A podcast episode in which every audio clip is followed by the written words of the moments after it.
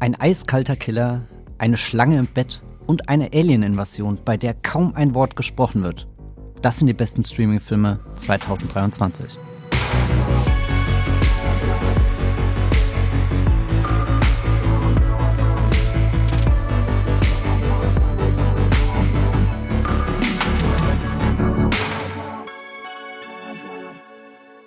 Hallo und herzlich willkommen zu einer neuen Ausgabe Streamgestöber, dem Movieplot Podcast, in dem wir über alle möglichen Dinge reden, die irgendwie mit dem Thema Streaming zu tun haben. Und heute kommt schon so der erste große Rückblicks-Podcast, denn wir schauen zurück, was wurde denn dieses Jahr an Filmen bei Amazon, bei Netflix, bei Disney Plus, bei Apple TV Plus und wie sie sonst noch heißen, alles veröffentlicht.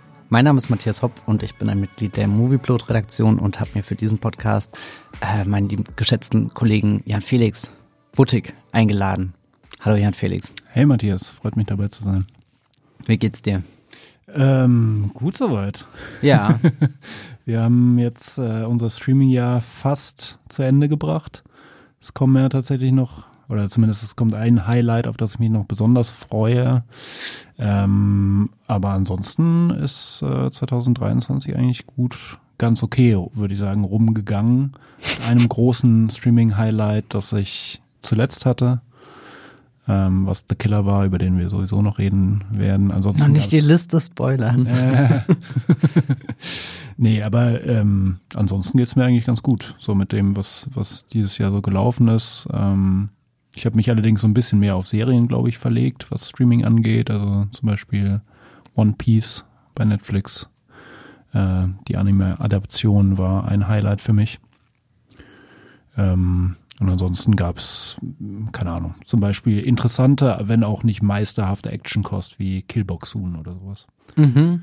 Das ist auch so ein frühes Netflix-Highlight, was mhm. ich in, guter Erinnerung habe und leider in dieser Liste nicht auftaucht, weil wir konnten natürlich die Liste nicht komplett mit Netflix-Filmen vollstopfen. Wir versuchen euch da schön eine Bandbreite jetzt äh, zu zeigen, was es dann alles zu entdecken gab im Streaming-Jahr 2023. Wir gehen verschiedene Streaming-Dienste durch. Die Masse ist natürlich bei Netflix, aber wir haben auch geschaut, dass wir ein paar andere Streaming-Dienste mit aufnehmen und wir haben auch geguckt, dass es nicht nur große Blockbuster sind, sondern dass vielleicht auch noch der eine oder andere Geheimtipp äh, mit dabei ist. Ähm, vielleicht noch eine Frage, zu, um zu klären, was ist denn überhaupt ein Streaming-Film, der sich hier für diese Liste qualifiziert hat? Wir haben natürlich nicht alles in Betracht bezogen, was man gerade aktuell bei Netflix und Co. streamen kann, sondern haben schon geschaut, dass es die ähm, Originals sind, quasi, die nur exklusiv bei diesen Streaming-Diensten dann jeweils verfügbar sind. Also in dieser Liste taucht jetzt nicht irgendwas auf, was ähm, lizenziert ist, wenn zum Beispiel ein neuer Marvel-Film oder ein neuer DC-Film oder so im Kino läuft, wandert er früher oder später auch zu äh, Netflix. Das konnten wir jetzt zuletzt bei Spider-Man ähm, Across the Spider-Verse sehen. Der taucht nicht in der Liste auf, weil das kein originaler Netflix-Film ist, sondern eigentlich ein äh, Kinofilm von Sony und der aktuell bei Netflix lizenziert ist. Also nicht wundern, diese Art von Film tauchen nicht auf, sondern das sind dann eben so Sachen wie Killboxoon oder äh, Jan Felix hat, hat es schon angedeutet, der Killer und die große Spannung ist, wo wird der Killer am Ende landen in dieser Liste. Für alle, die es noch nicht wissen, das ist der neue Film von David Fincher. Genau. Bevor wir einsteigen in die große Liste, gibt es noch einen Einspieler von unserem Sponsor Magenta TV. Magenta TV ist unser Sponsoring-Partner.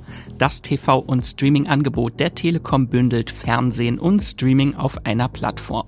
Magenta TV gibt's als App, zum Beispiel auf eurem Smart TV bei Apple TV, auf dem Fire TV Stick oder auch über die Premium TV Box Magenta TV One. Alles völlig unabhängig von eurem Internetanbieter. Magenta TV ist ein super praktischer Hub für Live-TV und Streamingdienste wie Netflix, Amazon Prime Video, Disney Plus, RTL Plus sowie die Magenta TV Megathek.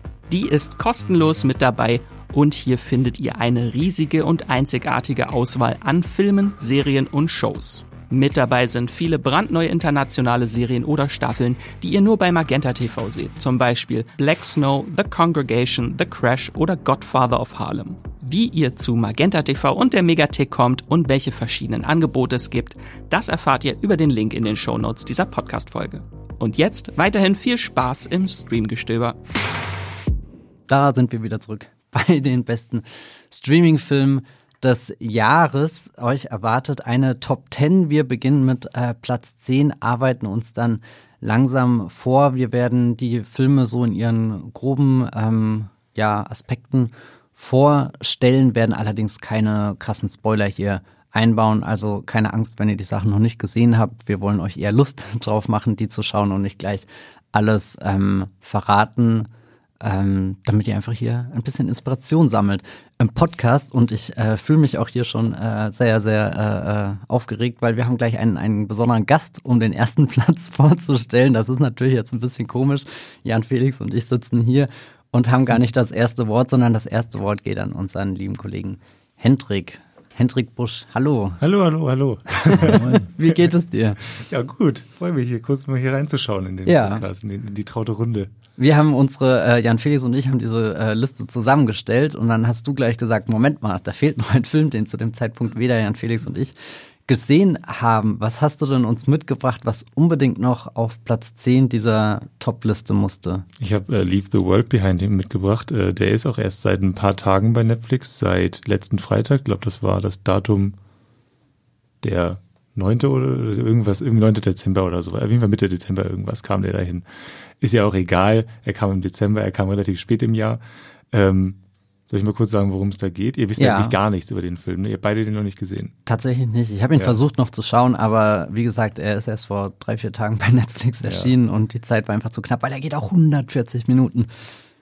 Also er hat bei mir so ein paar Assoziationen geweckt, schon im Vorfeld äh, zu Don't Look Up. Das war dieser riesige ähm, Apokalypsen-Sci-Fi-Satirefilm mit Leonardo DiCaprio und Jennifer Lawrence, der vor zwei Jahren zu Netflix gekommen ist. Ähm, er hat deshalb diese Assoziation geweckt, erstmal wegen dem riesigen Star-Aufgebot. Da spielen Julia Roberts mit, da spielt Ethan Hawke mit, Kevin Bacon kommt auch mal ganz kurz vor. Dann noch mal Shala Ali, auch so ein, auch ein Oscar-Preisträger. Ja. da kurz, äh, vielleicht der zukünftige Blade, vielleicht auch nicht. Ja, in drei bis vier Jahren kommt er, dann macht er noch mal Blade. Äh, nee, genau. Und und auch ein bisschen durch das Thema, weil es, ähm, es geht um einen Weltuntergang. Bei Don't Look Up war es ja ein Komet, ein Asteroid, der auf die Erde zureist, äh, zurast. Und äh, alle ignorieren das irgendwie, äh, aber er ist halt nicht zu ignorieren, diese, äh, diese Bedrohung. Ähm, und bei äh, Leave the World Behind ist es eher so die Technik, die die Menschheit in den Abgrund reißt. Technik wendet sich gegen die Menschen, beziehungsweise sie funktioniert einfach nicht mehr und dadurch äh, wenden sich die Menschen dann gegeneinander, einfach weil das Chaos ausbricht, weil das Internet nicht mehr funktioniert. Das ist so ein bisschen die Prämisse des Films. Genau. Also die ähm, Familie von Julia Roberts, die macht einen kleinen Urlaub in den Hamptons. Das ist so eine Urlaubsgegend in der Nähe von New York. Da ziehen die, fahren die ganzen Reichen hin, wenn sie mal kurz aus dem Großstadtmief raus wollen. Und da ähm, in so einem Airbnb ähm, kommen sie dann eben unter. Und irgendwann nach ein paar Stunden äh, kommt dann der Besitzer dazu, das ist Herr Shala Ali, und der ähm, war gerade in New York, da äh, ist ein Blackout ausgebrochen und die wollen dann eben ganz gerne in ihr Ferienhaus kommen. Das heißt, die sind dann da mit dem Airbnb-Besitzer, sind sie dann da in ihrer, in diesem, in diesem wunderschönen Haus und da entfaltet sich dann das Chaos. Äh, alles ist, es ist alles sehr bedrohlich, es ist, wird alles sehr subtil aufgebaut, ähm, diese Apokalypse. Das heißt, es ist doch ein bisschen anders als Don't Look Up. Äh, aber löst ähnliche Gefühle aus. Das heißt, so auf einer Skala von satirisch bis verstörend ist er eher auf der verstörenden Seite. Ich würde sagen, das Pendel schlägt dann eher Richtung verstörend aus, aber vor allem, ich würde ihn eher als weniger als verstörend, als vielmehr als beunruhigend, als so eine beunruhigende Stimmung. Also es ist sowas, sowas Waberndes die ganze Zeit in diesem Film drin. Das klingt gut. Ja. Also es gibt dann so solche Effekte, wie dann, das kam ja im Trailer schon vor, das ist kein Spoiler, da rast dann so ein, so ein riesiger Öltanker oder so ein Transportschiff, die wirklich wahnsinnig groß sind, allein durch ihre Größe, rast dann eben auf den Strand zu und äh, strandet dann da buchstäblich, also äh, äh, fährt dann da so eine riesige Schneise in den Strand rein und die Menschen flüchten davor. Und das sind so diese Verrückungen, die dann mhm. eben stattfinden in der Welt. So viele, so viele Unregelmäßigkeiten, die man dann da plötzlich, mit denen sich die Menschen auseinandersetzen können. Das ist eben eine von diesen offensichtlicheren Dingen, die da passiert. Aber es gibt noch ganz viele kleinere Dinge, äh, kommen dann irgendwann Rehe, äh, kommen dann da, wollen dann, äh, schnüffeln dann da im Haus rum und sowas. Wie groß ja. ist so äh, der, der Rahmen des Films, sag ich mal? Weil also so ein Öltanker, der irgendwo verunglückt, ist ja quasi schon fast so ein Roland Emmerich-Bild. Ja. Ähm, ansonsten hatte ich vom Trailer eher den Eindruck, dass es sich so ein bisschen um ein Kammerspiel handelt. Auf jeden manchmal. Fall. Das, das, das Schiff ist ein Ausreißer okay. aus, aus dem Film. Es ist eher ein Kammerspiel. Es geht eher darum, um die Menschen und äh, die Diskussionen, die sie tatsächlich auch führen, äh, aber auch um wirklich um Gefühle auch. Also es werden, es wird wirklich versucht, Gefühle auch zu vermitteln. Also so wirklich so, so eine Anxiety, also so wirklich so, so Angst- und Panikgefühle von den, gerade von den Kindern. Aber alle, eigentlich geht's um, also alle Menschen, die in diesem, diesem Film vorkommen, die haben eine, eine diffuse Angst vor irgendwas. Und das überträgt es dann eben auch auf die, auf die Zuschauenden, auf, auf das Publikum.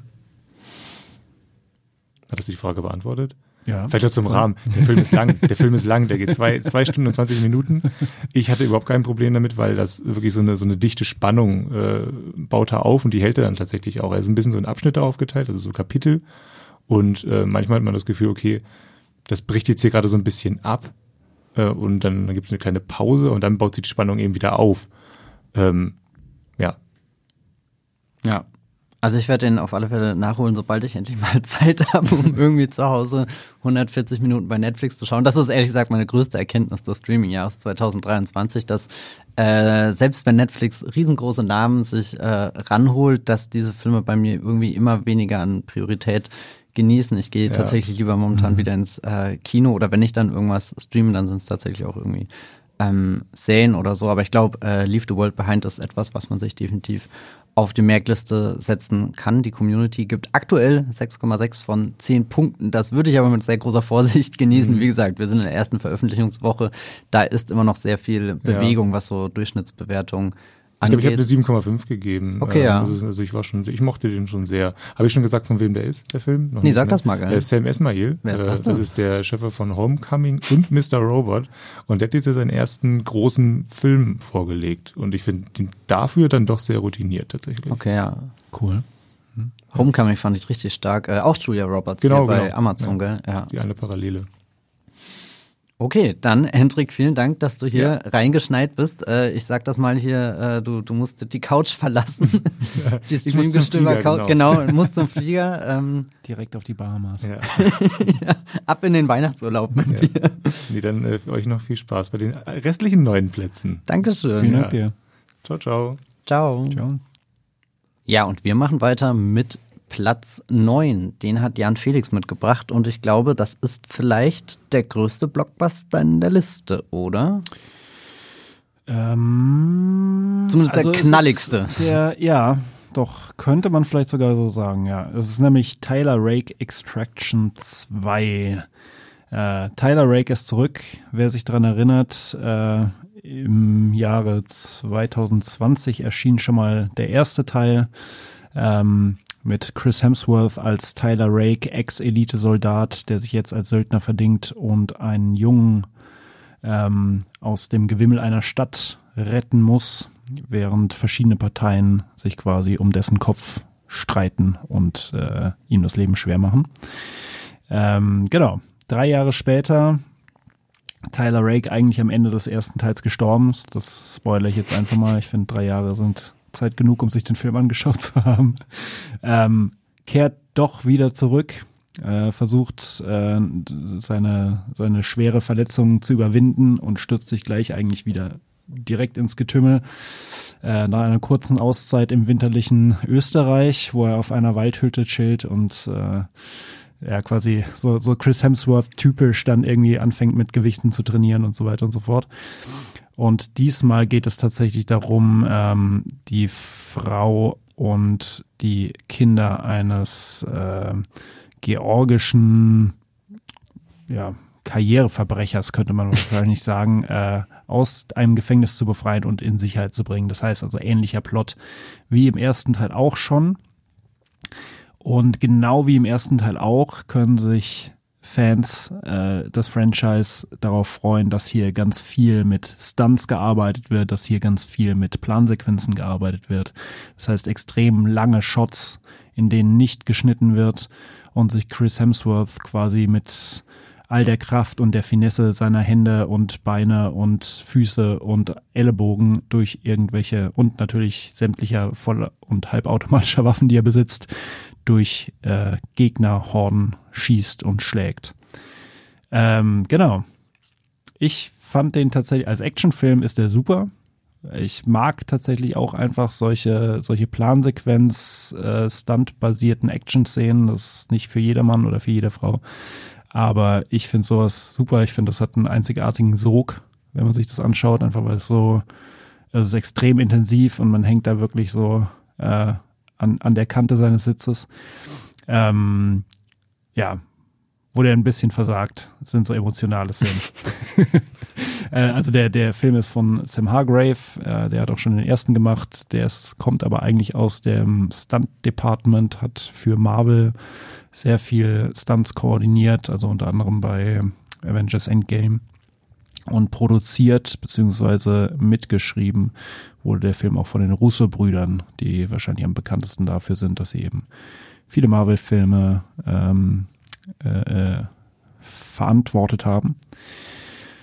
Ähm, und wie ich finde, wie bei, bei vielen von deren Filmen ähm, oder, oder auch mittlerweile Serien, ist, ähm, finde ich, die Action schon gut inszeniert. Zumindest wenn sie jemanden da haben, der sich eben so mit, mit Stunts und Inszenierung dann eben auskennt. Aber irgendwie sind diese, sind so die emotionalen Szenen, hauen es dann irgendwie dann doch nicht wirklich raus. Also es gibt eine Szene, wo ähm, Chris Hemsworths Figur seiner Frau zu erklären versucht, warum er ihren gemeinsamen todkranken Sohn hat sitzen lassen, stattdessen äh, nach Afghanistan gegangen ist, um seinen Kriegsdienst zu verrichten. Und das ist also das ist eine ziemliche Katastrophe, um ehrlich zu sein. Also es ist wirklich so ein bisschen so ein äh, Menschen, die jünger sind als ich, würden sagen cringe ähm, Moment, ähm, bei dem man sich einfach wünscht, okay, bitte lass irgendwie 50 Gegner mehr kommen, die Chris Hemsworth jetzt irgendwie vernichten kann, damit ich mir, damit ich mir diese Stelle jetzt sparen kann. Ich ja. meine, aber es gibt ja auch wirklich sehr viele Strecken, wo er einfach nur durch die Gegend läuft und Leute vermöbelt. Ich erinnere mich ja. an diesen Gefängnisausbruch, genau. der so wahnsinnig inszeniert ist und dann doch auch irgendwie auf so einem fahrenden Zug endet, oder wenn ich das richtig in Erinnerung habe? Ja. Also, also, so eine richtige Sequenz, wo du von, genau. von A nach B, ja, nach C, nach D, keine Ahnung. Ja, genau. also es ist so wirklich so, also es ist auch, ich ehrlich gesagt, ich habe es gar nicht so richtig mitbekommen. Ähm, ich glaube, es suggeriert zumindest, dass er nicht geschnitten wurde zwischendrin. Aber es ist wirklich eine Sequenz, die beginnt quasi mit der Gefängnismission. Er soll äh, die Frau und die, Toch äh, die, die Frau und die Kinder rausholen. Dann kämpft er sich durch das gesamte Gefängnis bis in den Hof. Dann geht da gerade ein Gefängnisausbruch los. Es gibt eine riesige Schlacht bei Nacht, bei Regenfall, äh, bei, bei Schneefall zwischen den Häftlingen und äh, deren Wärtern bei dem unter anderem Chris Hemsworths äh, Arm in Flammen aufgeht und dann er damit anfängt, mit seinem flammenden Arm Leute zu verprügeln. Er reißt den Wärtern irgendwie ihre Polizeischilder aus dem aus aus der Hand und vermöbelt seine Gegner damit. Und dann geht's quasi weiter. Dann dann geht's irgendwie erst äh, in in äh, die Transportfahrzeuge, die bereitstehen. Dann gibt's quasi wie eine Verfolgungsjagd durch irgendwelche Wälder während andere, während ihr Gegner auf Motorrädern oder, oder ähm, Quads äh, hinter ihnen her sind. Und dann geht es quasi noch auf einen Zug, der sie dann wegbringt und dann kommen Helikopter und beschießen sie und äh, in irgendeiner Szene steht Chris Hemsworth dann mit so einem, mit so einem, äh, eigentlich auf, auf einem, auf einem ähm, Stativ stehenden Maschinengewehr irgendwo da und beschießt quasi diese Helikopter und schießt sie dann vom Himmel. Also es ist, es ist quasi aufgebaut wie ein Computerspiel. Also so ein bisschen Call of Duty als Film an okay. manchen Stellen. äh, aber für mich persönlich sehr unterhaltsam. Ja. Damit hätten wir den größten Action-Kracher des Jahres in dieser Liste kommen wir zu Platz 9. Es geht actionreich weiter, aber ich glaube, wir müssen die Explosion ein bisschen runterfahren, denn wir finden uns in einem Landhaus wieder. Mhm. Das ist unspektakulär, aber bleibt bitte dran. No One Will Save You heißt unser ähm, achter Platz. Disney Plus hat diesen Film ähm, nach Deutschland gebracht. Es handelt sich hier um eine 20th Century Studios Produktion in den USA bei dem Streamingdienst Hulu erschienen, bei uns bei äh, Disney Plus. Und ähm, ohne zu viel zu verraten, es ist ein Science-Fiction-Film, es ist ein Survival-Thriller, es ist auch minimal eine Alien-Invasion vorhanden. Das Spannende ist aber, dass der Film erstmal anfängt wie so eine Home-Invasion. Also wir sind hier auf dem Landhaus, im Mittelpunkt ist eine junge Frau gespielt von Caitlin Dever und die hat sich eben zurückgezogen aus der Gesellschaft, aus dem normalen täglichen Leben. Äh, die hat einen großen Schmerz, den sie verarbeiten muss, wichtige Menschen in ihrem Leben, die sie verloren hat und das Ganze führt eigentlich dazu, dass sie stillschweigend den ganzen Tag da sitzt, ihre Arbeit macht, aber so, so wirklich so die absolute Definition von einem Stillleben ähm, führt. Nichts Aufregendes passiert da, bis dann irgendwann nachts ein Klackern kommt, seltsame mhm. Geräusche und du fragst dich, Moment, ist da gerade jemand eingebrochen? Nee, ich habe doch gar nicht gehört, irgendwie wie die Tür aufgestoßen wurde oder irgendwie die, die Scherben von einem Fenster zu Boden gegangen sind. Nein, es ist tatsächlich eine sehr seltsame, unheimliche Kreatur, die durch ihre Wohnung hindurchschleicht. Und das passiert wirklich schon in den ersten paar Minuten des Films. Also man kommt da so rein und denkt sich, okay, was ist das hier? Wo mhm. befinden wir uns? Könnte das nicht vielleicht auch einfach ein Mystery Thriller mit übernatürlichen Ereignissen sein? Aber die Kamera enthüllt dann schon ziemlich schnell, dass da irgendwas rumkrabbelt, äh, was definitiv nicht von dieser Erde ähm, stammt. Und daraufhin äh, verfolgen wir im Endeffekt einen großen, langen aufwendigen Überlebenskampf, der sich über mehrere Tage und Nächte hinweg äh, streckt, ein paar Mal auch mit der Idee spielt, bildet sie sich das alles nur ein oder erlebt sie das gerade hier wirklich? Und das Interessanteste ist eben dadurch, dass äh, hier die Catelyn Dever-Figur, also hier die unsere Protagonistin, dadurch, dass sie so zurückgezogen lebt, redet sie einfach mit niemandem. Es kommen so gut wie keine anderen Figuren in dem Film vor und wenn sie vorkommen, dann sind es meistens auch eher so Beiständer, die irgendwie außenrum halt sind und keinen wirklichen äh, Text haben, keine Dialoge, mit denen sie auf sie zugehen. Also ich glaube, im ganzen Film äh, fallen ungefähr fünf Worte und das mhm. war's. Und ansonsten ähm, sind wir einfach dem ausgesetzt, ihr dabei zuzuschauen, wie sie durch das Haus hechtet, wie sie irgendwie versucht, ruhig zu sein, sich unter dem Bett versteckt, während im Hintergrund irgendwie ein Wesen da rumkrabbelt. Ich musste sehr oft an Krieg der Welten von Steven Spielberg mhm. denken. Da gibt's ja auch diesen Moment, wo sie sich im Keller von Tim Robbins verstecken und als wäre das nicht schon schlimm genug ja. mit diesem Psycho von äh, äh, Tim Robbins. Also hier Tim Robbins spielt ein, äh, naja, einen Mann, mit dem man da nicht in einem Keller sind, sein will.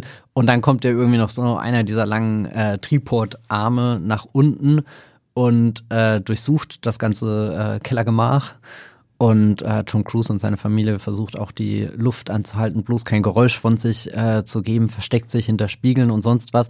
Und das wälzt ungefähr No One Will Save You auf, keine Ahnung, die äh, Lauflänge von einem abendfüllenden Spielfilm aus. Und ja, ich weiß nicht, es macht einfach Spaß, auf diese, diese Reise mitgenommen zu werden, dass er so, so sehr schnörkellos ist, sehr kompromisslos äh, Regie geführt hat, äh, Brian Duffield, der eigentlich dafür bekannt ist, dass er, oder ich weiß nicht, der Film, mit dem ich ihn assoziiere, ist Underwater, dieser ähm, Unterwasser-Überlebenskampf äh, mit Kristen Stewart. Den hat er zwar nicht inszeniert, aber da hat er das Drehbuch geschrieben. Und das ist ja eines der, der geradlinigsten, schlankesten Drehbücher überhaupt, wo einfach nur diese eine Idee da ist, okay, sie ist unter Wasser und seltsame Dinge passieren und jetzt muss sie ums Überleben kämpfen. Natürlich inspiriert von so Sachen wie, wie Alien mhm. und so weiter. Und ich glaube, davon steckt auch sehr viel in No One Will Save You. Einfach, einfach ein Film, der, der eine, eine gute Idee hat, und das hört sich jetzt irgendwie sehr wenig an.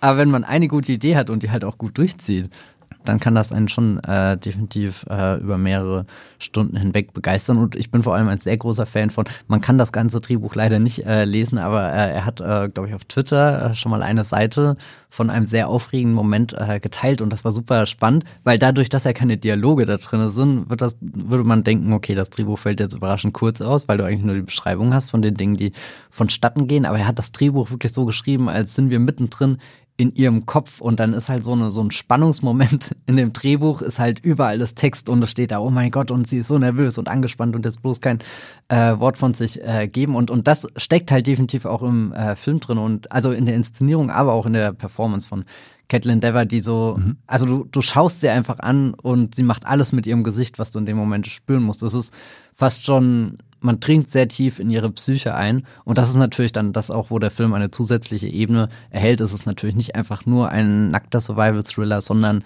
es geht eben auch um das Trauma, das sie mit sich äh, herumträgt. Ich weiß, das Trauma hat gerade irgendwie jeder größere Horrorfilm oder generell jeder Film. Alle, alle Figuren haben irgendwas aus ihrer Vergangenheit, was sie beschäftigt, aber der äh, vereint das dann doch ganz schön mit dieser ähm, Science-Fiction-Survival-Alien-Invasions-Prämisse. Super. Also klingt toll. Ich habe ihn nicht gesehen, aber ich möchte ihn gerne noch nachholen. Äh, das wäre eigentlich auch meine Frage gewesen. Also in, wo er sich verortet zwischen dem Sci-Fi-Aspekt einer Alien-Invasion und dem Horror einer Home-Invasion. Ähm, also ja, Also er ist definitiv mehr der Home Invasion Thriller mhm. mit den Science-Fiction-Alien-Elementen. Also erwarte keine gigantischen Raumschiffe, Raumschlachten, keine Independence Day-Bilder. Ja, ja. Das hat er nicht, sondern er ist schon da eher in diesen, diesen kleinen Horrorwurzeln ähm, verankert. Die Schauplätze sind auch überschaubar. Das meiste spielt tatsächlich dann in dem Haus und ähm, ich finde, das gibt ihm fast auch, oder es stellt ihn auch so ein bisschen so in die Ecke von diesen ähm, A Quiet Place Filmen. Hm, ich wollte ähm, sagen, ja. ja. Weil er hat ja auch ein ähnliches Setting. Genau, und, und auch irgendwie so dieses, diese eine Sache, gut, bei Quiet Place darfst du auch keine Geräusche machen und mhm. äh, hier wird nicht geredet. Ich meine, sie könnte reden, wenn sie wollte, ja. aber äh, es passiert einfach nicht. Also doch tatsächlich, ja, kann man, kann man gut in diese, diese Ecke von Filmen stellen. Cool, klingt ja. super. Klingt nach einem guten achten Platz. Guter achter Platz. Dann lass uns weitergehen zum nächsten Platz. Also das hier gerade war ähm, No One Will Save You bei Disney Plus. Und jetzt springen wir zu Apple TV Plus. Den einzigen Film von Apple TV Plus, den wir drin haben, ist Flora and Sun. Und ich befürchte, der ist sehr untergegangen. Mhm. Ich habe kaum irgendwie wahrgenommen, dass den Menschen in meiner Timeline groß besprochen haben, über den äh, diskutiert haben. Es liegt vielleicht auch einfach daran, dass es eher so ein kleines ähm, Indie-Drama ist, äh, sehr musikalisch natürlich, weil wir haben es hier mit dem neuen Film von John Carney zu tun und spätestens da sollten eigentlich alle äh, Filmfans aufhören, denn John Carney hat schon sehr viele kleine, tolle, süße, auch sehr tragische äh, Musikfilme gedreht. Ich glaube, sein Durchbruch war äh, Once von irgendwann Mitte der 2000er. Äh, Sing Street war in den vergangenen Jahren ein bisschen größer und mein persönlicher Favorit ist tatsächlich Begin Again, äh, beziehungsweise Can a Song Say for Your Life, mhm. heißt er in Deutschland mit ähm, Kira Knightley und Mark Ruffalo und sogar Haley Steinfeld in den Hauptrollen, äh, das ist tatsächlich, weiß nicht, ich gucke den einmal im Jahr und bin sehr glücklich, ja. wenn ich den anschaue. Und ähm, vieles von dem, was ich mit einem typischen John Carney-Film verbinde, findet sich auch in Flora und Sun wieder. Also vor allem das A, das musikalische Element, das gibt hier wieder Musik, äh, Musikszenen äh, und, und Menschen, die natürlich Musik machen, aber auch B, irgendwie dieses, er versteht es sehr gut, diese kleinen, süßen, Independent-Geschichten mit eben einer gewissen Tragik aufzuladen und hier trotzdem so ein richtig herzerwärmendes Gefühl zu geben. Also es ja. ist absoluter Feel-Good-Film, ähm, den könnt ihr euch anschauen, wenn ihr auf der Suche nach neuem Komfort-Futter äh, seid. Die Geschichte dreht sich um Flora, gespielt von Eve Houston und ihrem Sohn Max. Äh, die beiden haben überhaupt kein gutes Verhältnis. Sie hat ihn schon mit 17 bekommen und ist generell überfordert, äh, damit äh, sowohl irgendwie den Berufsalltag zu stemmen, als auch ihn irgendwie großzuziehen. Der Mann ist nicht mehr so richtig im Bilde und wenn er im Bilde ist, dann ist er ein Problem. Ähm, wir sind in Dublin, das heißt, es wird sehr viel mit einem äh, sehr gewissen Akzent gesprochen. Das gibt ihm auch nochmal so, so einen ganz schönen Charme, so ein Lokal. Kolorit und ähm, Flora entscheidet sich, naja, irgendwas muss ich ändern in meinem Leben, irgendwas muss ich machen, was nur was mit mir zu tun hat, nicht irgendwas, was direkt mit Max zu tun hat, meinem Sohn, oder irgendwas, was direkt mit meiner Arbeit zu tun hat, wenn ich die dann überhaupt habe. Ähm, und dann entscheidet sich, sich dafür, Gitarrenstunden zu nehmen. Und zwar mit einem Online-Lehrer über Zoom, der gespielt wird von Joseph Gordon-Levitt. Äh, ich glaube, der ist in seinem Herzen auch ein sehr großer äh, Musiker und er sitzt dann da und äh, spielt ein bisschen auf seiner Gitarre herum. Und natürlich sind wir in einem John Carney-Film, das heißt, irgendwann springt auch der Funken über und da entsteht vielleicht ein bisschen mehr zwischen denen, vielleicht auch nicht, aber vor allem entsteht halt auch so ein, mit dem Entdecken der Musik entdeckt man sich selber. Und das ist irgendwie ein, ein sehr schönes Motiv, was sich durch diese ganzen John Carney-Filme dreht. Und selbst wenn der jetzt dramaturgisch eher konventionell angelegt ist. Also ich habe mich sogar dabei ertappt, wie ich ihn geschaut habe und dachte, ja, das habe ich doch alles schon bei ihm gesehen. und das, weiß nicht, haut mich alles nichts vom Hocker. Sobald er in den letzten Akt geht, lag ich mit Tränen da und dachte, ja. oh mein Gott, das ist der schönste Film, den ich irgendwie gesehen habe. Es ist, äh, der hat schon, der kann einen sehr schön um den Finger wickeln und das sage ich jetzt gar nicht so, so negativ oder fühle mich da manipuliert, sondern ähm, er macht das mit einer großen äh, emotionalen Intelligenz auch irgendwie. Mhm. Und dann ist es äh, eigentlich sehr schön, sich in die Arme von so einem Filmemacher zu begeben, der, der einen auf so vielen äh, emotionalen Ebenen abholen kann und halt wirklich auch Empathie für selbst die Figuren aufbringt, die er am Anfang ein bisschen äh, als problematisch ja. gekennzeichnet hat. Genau, das hat mich, äh, mich nämlich auch eigentlich interessiert weil er einerseits ja dieses sozial-dramatische hat, ne? Also er, er beleuchtet ja quasi irgendwie eine sehr gebeutelte Unterschicht. Ähm, und hatte meinem Gefühl nach auch irgendwie genug Ehrlichkeit, um damit wirklich gut umzugehen.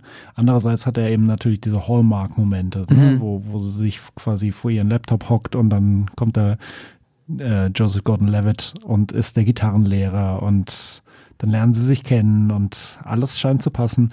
Ähm, genau, aber offensichtlich hat er einfach einen, einen, einen guten roten Faden da gefunden Ja, und eine, eine, einen guten Weg. also wenn ihr ihn noch nicht gesehen habt, bei Apple TV Plus gibt's unseren Platz 7 und dann kommen wir zum nächsten Platz, Platz 6. Genau, was eigentlich vier Plätze sind. Oh, okay, jetzt bin ich gespannt, was passiert denn hier? naja, weil es eigentlich vier Filme sind. Ähm, weil wir, Klär uns auf. genau. Wir kommen jetzt nämlich zu Wes Andersons Roald Dahl-Verfilmung. Ähm, Wes Anderson, ähm, vielleicht einer der ikonischsten Filmemacher, die man so kennen kann. Äh, unter anderem bekannt dafür, für Royal Tenenbaums gefeiert, hat zuletzt Asteroid City gemacht, auch Kritiker-Darling, würde ich mal behaupten. Ähm, bekannt dafür, dass er immer sehr gerne geo oder symmetrische Bilder aufbaut für seinen Retro-Look, für seine knallige Ästhetik eigentlich. Ähm, hat hier gleich vier Filme veröffentlicht, von denen einer ein bisschen länger ist. Der nennt sich Ich sehe was, was du nicht siehst. Und drei etwas kürzere, der etwas längere sind äh, 39 Minuten, die drei kürzeren sind je 16 Minuten lang. Ähm, die heißen Der Schwan, Der Rattenfänger und Gift. Ähm, und der Cast dieser vier Filme überschneidet sich ein bisschen äh, stellenweise. Ähm, grundsätzlich über den längsten Film gesprochen, da ähm, spielt unter anderem, also der, der Cast ist bei allen sehr, sehr, ähm, ähm, sehr groß, sehr gut. Ähm, hier spielt Benedict Cumberbatch quasi einen, einen reichen, reichen Sohn der britischen Oberschicht, der irgendwann das Geheimnis eines indischen Gurus lernt und ähm, im Grund, also sich selbst quasi beibringt, äh, Karten zu lesen und dadurch äh, quasi sein Reichtum noch mehren kann, aber dann beschließt in eine ganz andere Richtung zu gehen. Das ist zumindest eine der Stories, die in diesem Film erzählt wird, ganz oberflächlich gesprochen. Ähm, außer Benedict Cumberbatch sind unter anderem noch Ralph Fiennes dabei, Dev Patel, ähm, Richard Ayoade und Ben Kingsley. Das heißt also wirklich äh, absoluter Starcast. Und ähm, genau, alle diese Filme sind basieren auf Kurzgeschichten von Roald Dahl. Ähm, würde sagen, einer der Lieblingsautoren meiner Kindheit seit James und der Riesenpfirsich. Hm, okay. Bist du, bist du richtig mit Roald Dahl Naja, aufgewachsen? nee, das, das kann man so nicht behaupten. Aber das war quasi das Buch meiner Kindheit. Okay, krass. Auch so ein bisschen, äh, ich weiß nicht genau, was ich zuerst gemacht habe, ob ich zuerst das Buch gelesen habe oder zuerst diesen, den, den, äh, den Film gesehen damals, aber das war, das war eine Entdeckung für mich. Ähm, genau. Und äh, diese Filme bieten eigentlich quasi alles, würde ich behaupten, was Wes Anderson-Fans sich wünschen könnten. Also wirklich diese der symmetrische Aufbau des Bildes, der Retro-Look, ähm, der extreme Detailverliebtheit im Umgang mit Kostümen, auch diese, diese Glorifizierung von Präzision und Ur äh, Urlaub hätte ich fast gesagt und Ordnung. Ähm, und in dem Fall erzählen sie, finde ich, auch zumindest an der Oberflächlich, an der, an der Oberfläche sehr menschliche Geschichten. Ne? Also es, es geht irgendwie um die Seelen- oder moralische Rettung eines eigentlich sehr versnobten Menschen äh, in dem Hauptfilm. Es geht äh, um die innere Stärke, sich gegen, gegen äh, brutale Gewalt zu Wehr zu setzen. Ähm, der Rattenfänger ist ein bisschen anders, der ist wirklich sehr schrullig und skurril. Ähm, und bei Gift, das ist eine sehr, sehr kurze quasi Geschichte. Es geht einfach, ne, wie, wie du ja im Eingangs schon angesprochen hattest, über einen Mann, der eines Abends entdeckt, dass er eine hochgiftige Schlange auf der Brust hat oder beziehungsweise auf seinem Bauch und äh, nur still liegen kann und sich quasi nicht nicht, nicht bewegen darf und äh, vollkommen hilflos ist und dann kommt eben sein, sein lieber Freund und versucht ihn irgendwie zu befreien, der ruft dann einen Arzt und dann kommt der Arzt, gespielt von Ben Kingsley und sie versuchen irgendwie diesen Mann von der tödlichen Gefahr äh, äh, zu erretten und der wird langsam aber sicher immer wahnsinniger, weil er eben sich nicht rühren darf und anfängt zu schwitzen und er muss husten und so weiter und so fort. Und die Spannung steigert sich quasi ins Unermessliche. Und dann nimmt er eine sehr interessante, sehr, sehr äh, abrupte Wendung ganz am Schluss und dann ist der Film zu Ende. das hat der Rattenfänger zum Beispiel auch.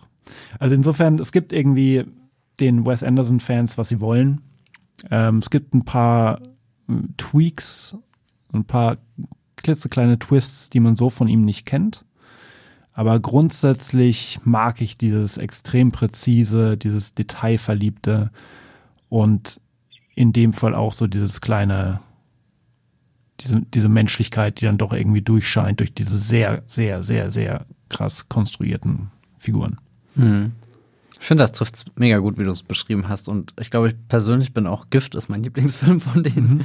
Vielen, also ich habe die im Endeffekt alle am Stück, man kann die fast wie als großen Anthologiefilm äh, schauen und ich glaube, deswegen haben wir das jetzt auch alles auf einen Platz.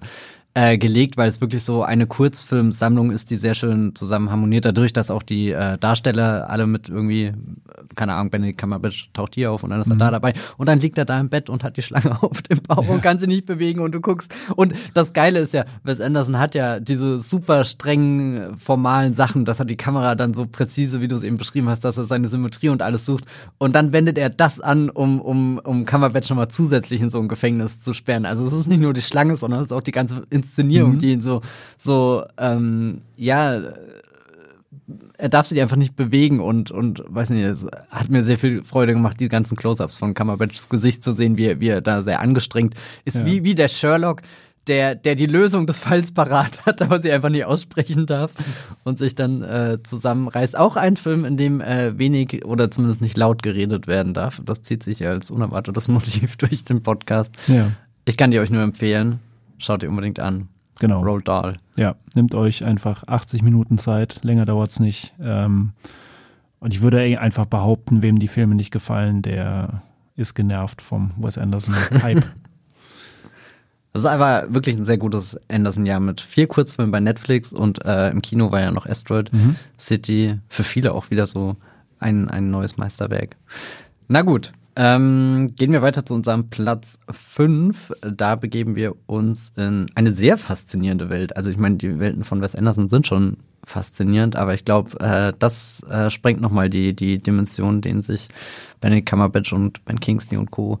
aussetzen. Wir haben hier Nimona, ein Netflix-Animationsfilm, der, oh Gott, ich weiß gar nicht, wann der genau kam, irgendwann dieses Jahr, ich hätte mal so Richtung Sommer ähm, getippt, ähm, das ist eine Verfilmung von einer Graphic Novel aus dem Jahr 2015 und die spielt in einer Welt, die gleichzeitig Zukunft und gleichzeitig Vergangenheit ist. Also es sind futuristische Elemente drinne, aber prinzipiell ist die ganze äh, Ästhetik und die ganze Funktionsweise dieser Welt doch eher ans Mittelalter angelehnt und das gibt dem Ganzen schon mal so einen ganz besonderen eigenwilligen Charakter. Ich musste viel zum Beispiel an diesen, diesen Genre-Mix denken, den Arcane mhm. vor ein, zwei Jahren hatte. Musst ich meine, da werden ja sowieso alle Genres zusammengemixt. Du hast noch ganz viel so, so Steampunk-Zeug äh, ja. mit drin. Du hast äh, diese, diese ganzen Fantasy-Sachen und dann natürlich aber auch diese Science-Fiction-Perspektive. Auf alle Fälle ist Nimona vielleicht noch ein bisschen ähm, klassischer an der Dramaturgie, an der Erzählung eines Abenteuers, eines Märchens oder so angelehnt. Wir haben hier auch eine wirklich fantasievolle Figur im Mittelpunkt. Also Nimona gibt dem Film den Titel. Sie ist eine Gestaltenwandlerin und auch eher so eine Außenseiterin, hat sich irgendwie in den Kopf gesetzt, dass sie für Großes bestimmt sein könnte. Und um das zu erreichen, muss sie der Sidekick von einem Ultrabösewicht äh, werden. Und das ist eigentlich schon eine sehr ähm, coole Prämisse. Also wir haben ja eine Figur, die absichtlich die Seiten des Bösen wählt und sich überall umguckt, hm, wer könnte schlimm genug sein? Wer hat wirklich den diabolischen Plan ausgeheckt, für den ich mein Leben dann aufs Spiel setze? Aha, ist es der Ritter da hinten? Nein, der hat heute nur acht Menschen umgebracht. Das ist nicht schlimm genug. Oder könnte es, oh Gott, könnte es dieser Troll sein? Könnte es dieser Oger sein? Könnte es dieser Drache sein? Nein, alles nicht schlimm genug. Nimona äh, sucht sich jemand anderen, nämlich den Ritter Ballister Blackheart, weil der hat angeblich die Königin umgebracht. Und ich meine, schlimmer geht's ja gar nicht. Das ganze Königreich steht hier auf dem Spiel. Er ist jetzt ähm, ausgestoßen, könnte man sagen. Äh, beteuert zwar selbst seine Unschuld, aber das gemeine Volk glaubt ihm natürlich nicht. Und für Nemona ist das ein gefundenes Fressen. Das muss der schlimmste Mann auf dem Planeten sein. Ich werde sein Sidekick.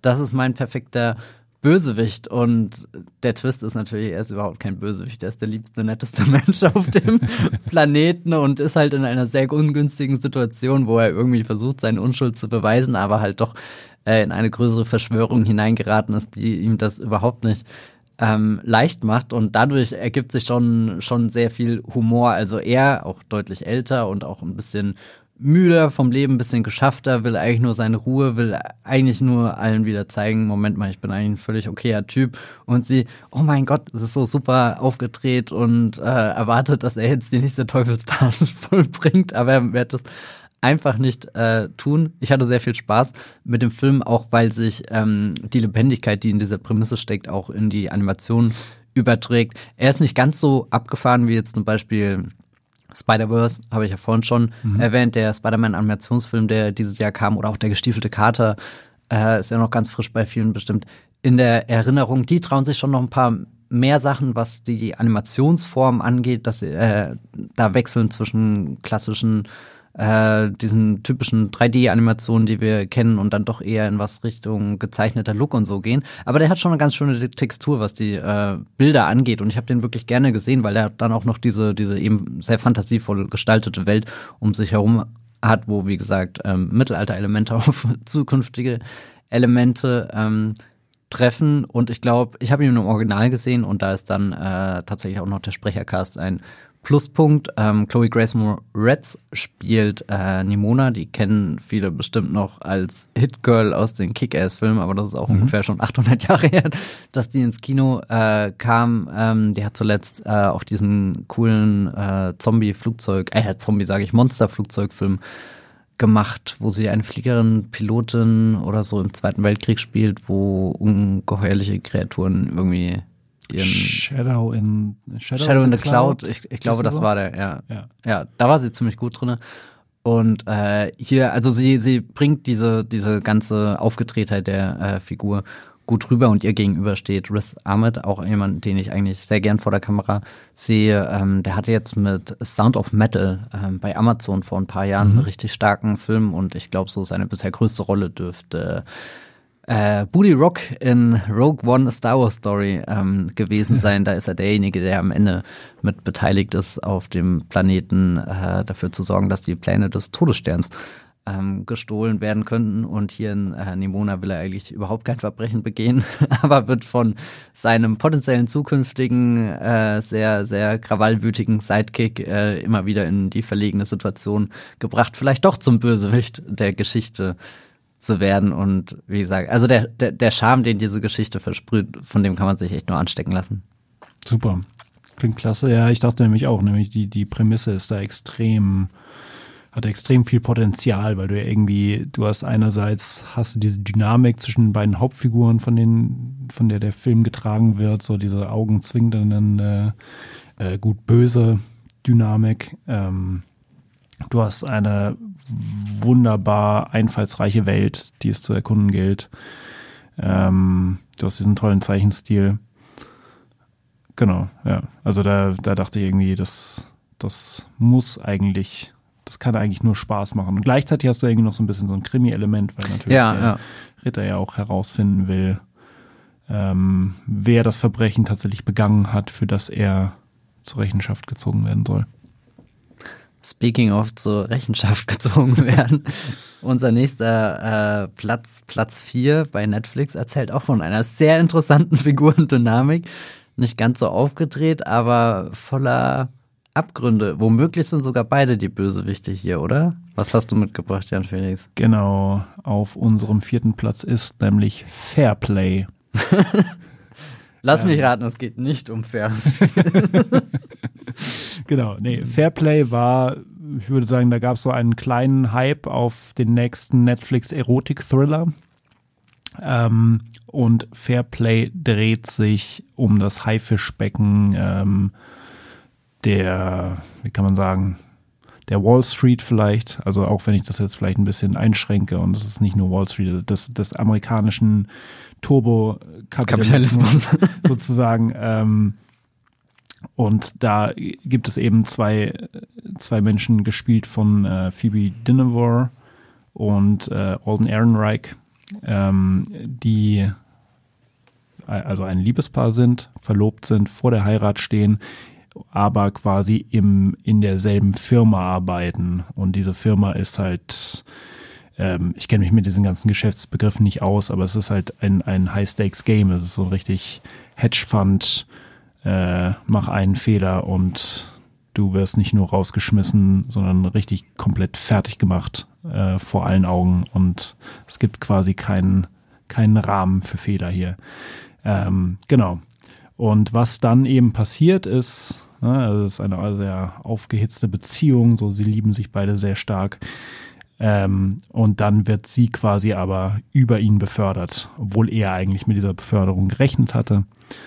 Und dann merkt man quasi, wie es an ihm nagt. Ja, an seinem Bedürfnis nach, nach Geltung, an seinem Bedürfnis nach Erfolg, aber auch vor allem an seinem übersteigerten Bedürfnis an, an, an einer, ich möchte sagen, falsch verstandenen Männlichkeit, die ihm quasi erlaubt, mehr zu verdienen als sie, erfolgreicher zu sein als sie.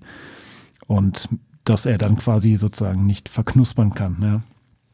Und ähm, der Film ist schon, also der, der baut über weite Strecken extremen Druck auf weil man, äh, man hat diese, diese zwischenmenschlichen Szenen zwischen den beiden, die am Anfang sehr liebevoll sind und dann fängt das halt langsam, langsam, langsam an zu kippen. Ja? Dann gibt es irgendwie nur Blicke im Büro, dann wirft sie ihm irgendwann irgendwelche Akten hin, die er bearbeiten soll und er lässt sich aber extra Zeit damit, um irgendwie so ein kleines Machtspiel zwischen ihnen beiden zu, äh, zu bestreiten. Dann irgendwann verkalkuliert sie sich auf Basis, ich meine, seiner Berechnungen und wird so richtig von ihrem Chef absolut niedergemacht, gespielt übrigens von Eddie Marzan.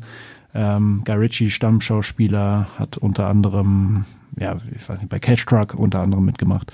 Äh, absolut großartig in dieser Rolle, hat, glaube ich, so eine halbe Seite Dialog überhaupt, wenn es hochkommt, aber ist so eiskalt, so mhm. brutal, so, so ein Schwein in dieser Rolle ja. als, als Wall Street Chef oder als, als, ähm, als Manager.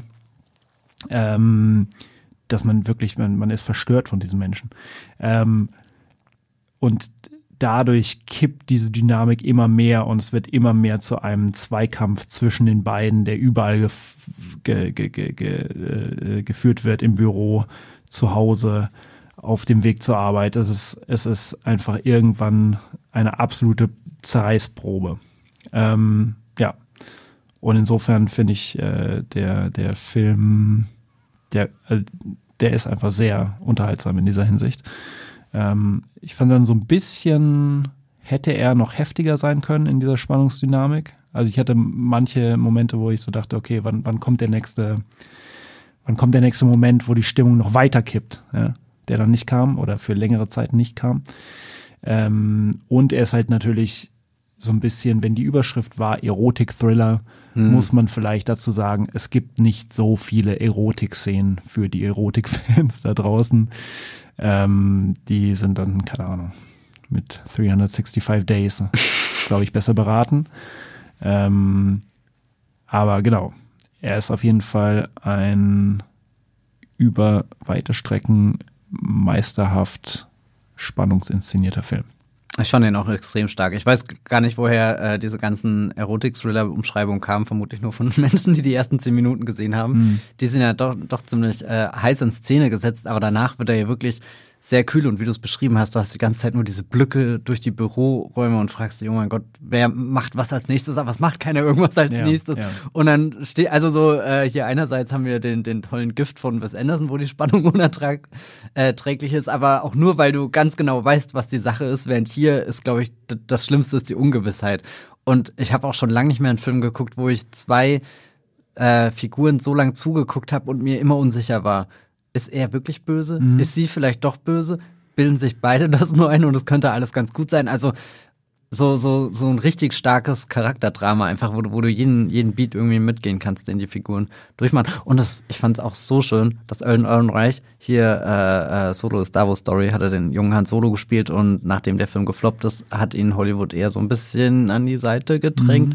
Ich finde das so schön, dass ihr die Möglichkeit bekommt, einfach zu zeigen, dass er ein unglaublich guter Schauspieler ist und das dann zusammen auch noch mit Oppenheimer dieses Jahr, wo er eine kleine Nebenrolle spielt. Ich weiß nicht, ob wir von einem großen Comeback reden können. Das wird jetzt erst die Zukunft äh, zeigen, ob diese zwei äh, Filme äh, irgendwas Größeres in seiner Karriere wieder anstoßen können. Aber trotzdem, das war für mich auch einfach eine, eine, eine sehr schöne äh, Entdeckung, ihn da wieder so mittendrin im Kino, im Film, bei Netflix, wo auch immer zu haben. Ja, genau.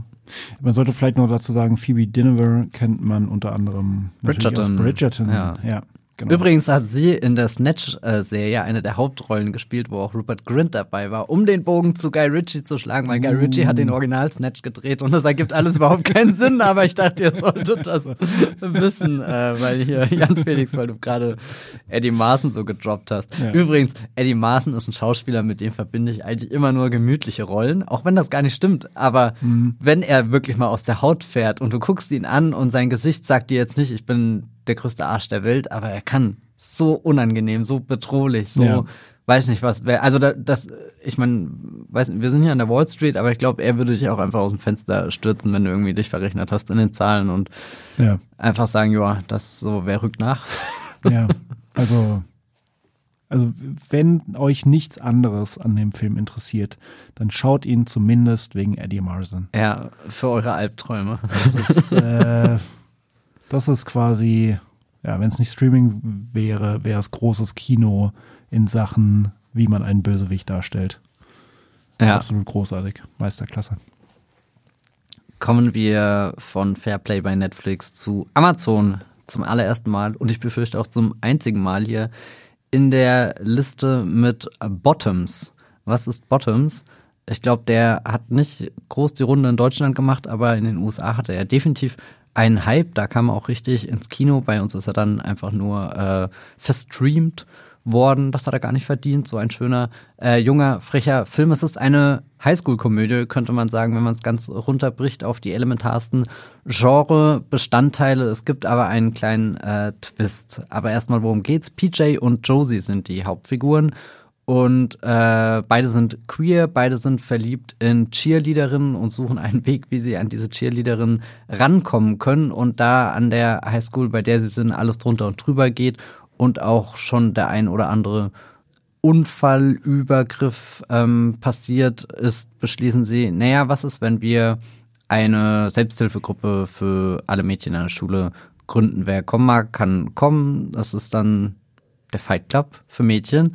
Ich glaube, das ist äh, der große Ruf, der äh, Bottoms vorausgeeilt ist und ähm, es trifft auch tatsächlich zu. Es wird sich sehr viel gegenseitig äh, verprügelt, auf die Nase gehauen, sehr viel Blut, was irgendwie in den Mund runter äh, läuft. Aber was halt die anderen Teilnehmerinnen alle nicht wissen, ist, dass ähm, PJ und Josie diesen Fight Club eben nur äh, ins Leben gerufen haben, nicht weil sie wollen, dass sich die jungen Frauen verteidigen können, sondern eben weil sie hoffen, dadurch einen Weg zu ihren Crushs ähm, zu finden. Das ist so ein bisschen die äh, Grunddynamik, die diesem Film äh, äh, vorantreibt.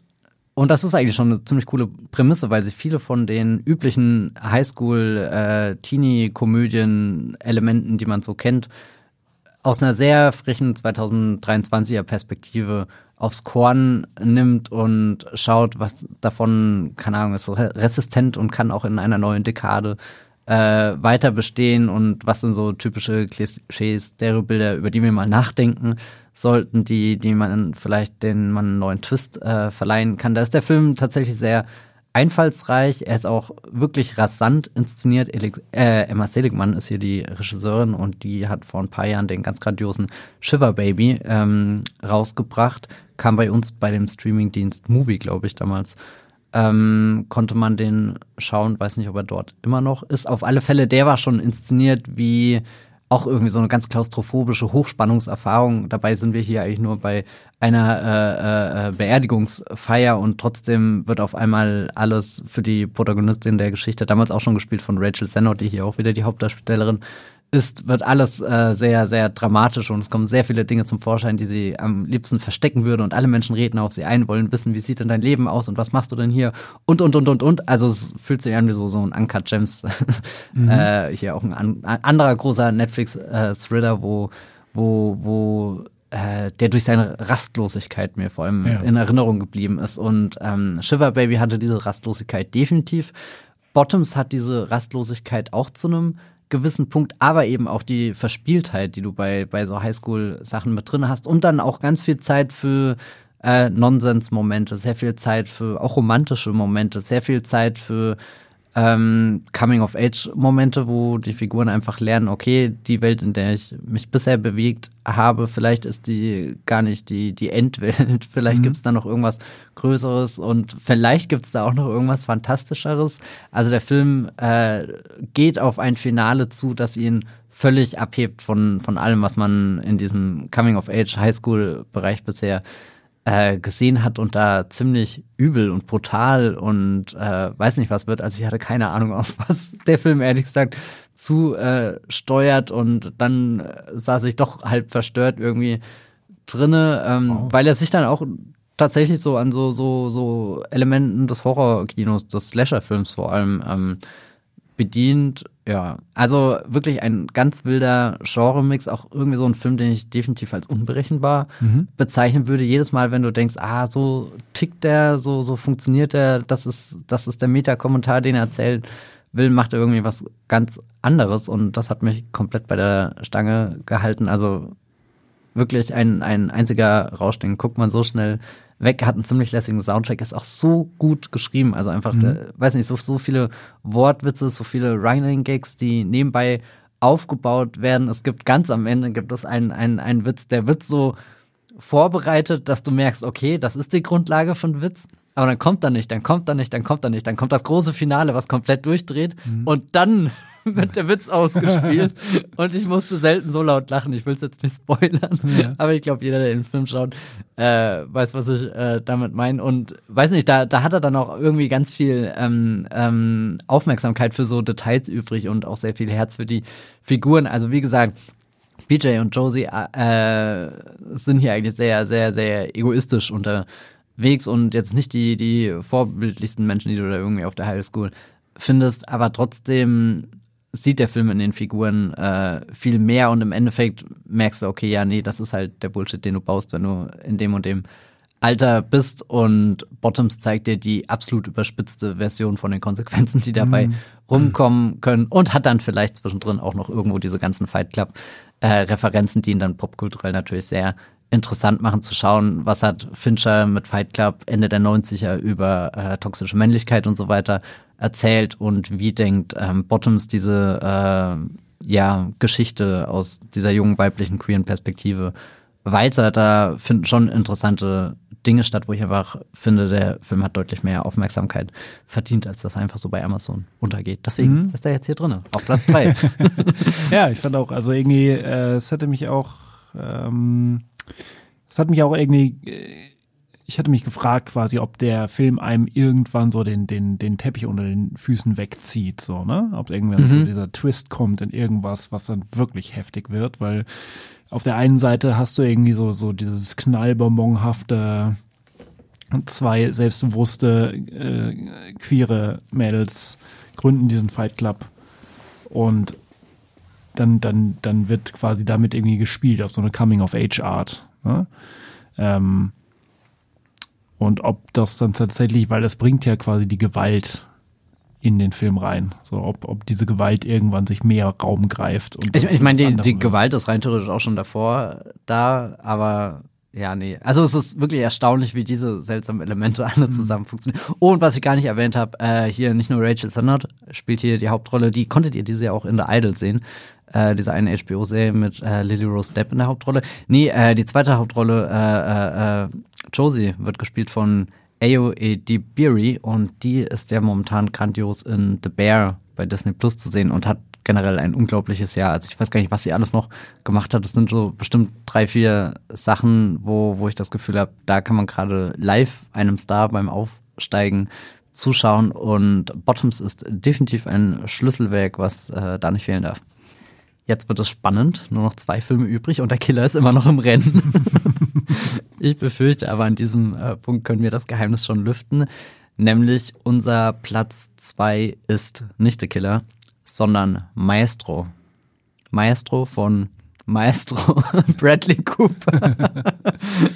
Bradley Cooper ist äh, wahrscheinlich euch allen bekannt aus den Hangover-Filmen. In den Guardians of the Galaxy-Filmen spielt er den äh, äh, Rocket Raccoon, den kleinen äh, Waschbären. Also er spricht ihn, er sieht nicht aus wie ein Waschbär. Ich hoffe, das wisst ihr.